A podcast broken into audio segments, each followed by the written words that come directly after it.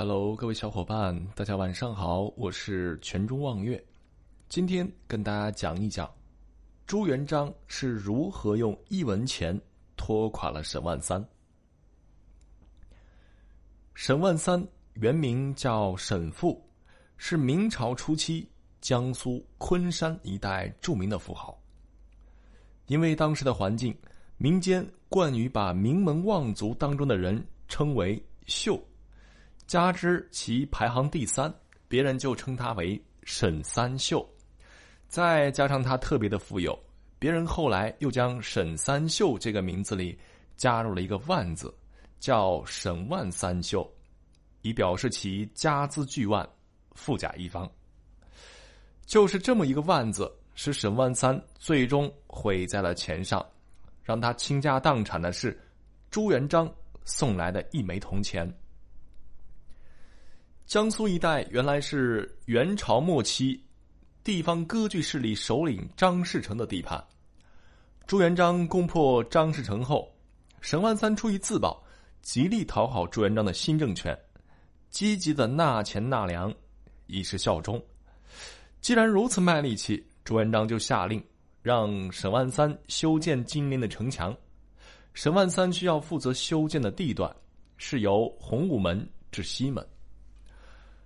该段工程占全城城墙工程的三分之一，工程所需的资金全部由沈万富大包大揽。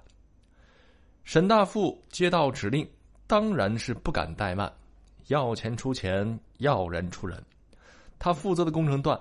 不但保质保量完工，连施工的工期都提前结束了。本来事情到了这段也就告一段落了。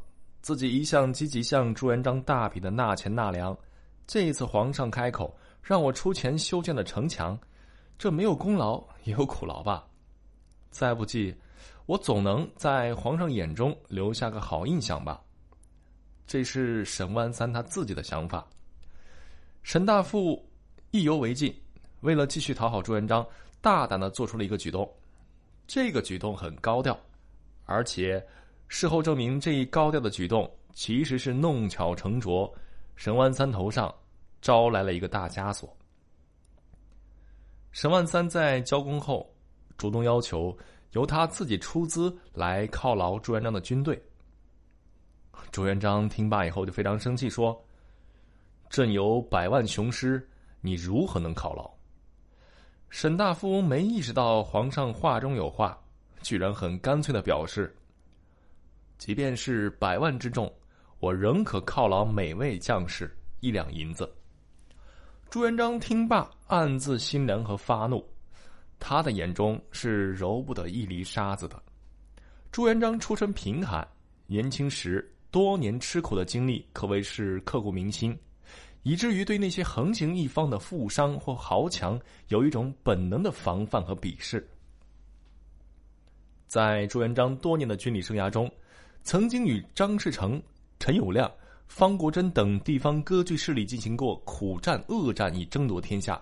江南富豪与豪强曾经全力支持、资助过这些敌对的势力，使朱元璋吃过不少的苦头。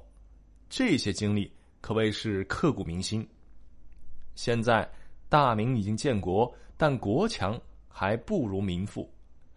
如今这沈万三居然不知天高地厚，倚仗有钱想把手伸向自己的军队，带天子去犒赏三军。你把我自己当什么了？难道一国之君还必须要倚仗你不成？大明还必须要倚仗你不成？你是不是觉得自己可以呼风唤雨了？你沈万三。不就是觉得自己有钱是吧？朱元璋不露声色，表示军队自己自会犒赏，不必有沈大富翁多虑。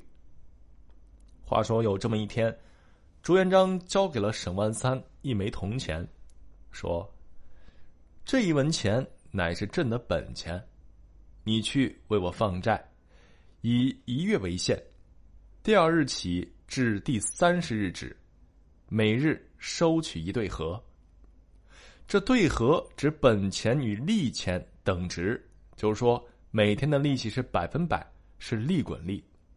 比如以这一文钱为基础，第二日本利相加就是两文，第三日就是四文，第四日就是八文，第五日就达到了十六文，以此类推。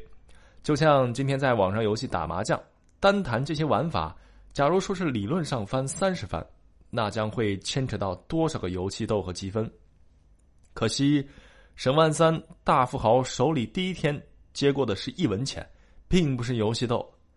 他接受了这道黄命后，起初居然没有反应过来，惯性思维造成的吧？等到沈大富豪回家仔细一算，脑袋当时就大了。按照朱元璋的标准，计算到第十天应该是五百一十二文钱，计算到第二十天，可就一下子达到了五十二万四千二百八十八文钱。到第三十天终止日，居然达到了五亿三千六百八十七万零九百一十二文钱。五亿多文钱，这接到手的一文钱，钱眼扣到自己脖子上，化成了枷锁。后来。沈大富豪终于倾家荡产，朱元璋下令将沈家的巨额财产全部抄没充公，之后又下旨将沈万三全家流放云南。朱元璋就用这一文钱，活活的整垮了沈万三。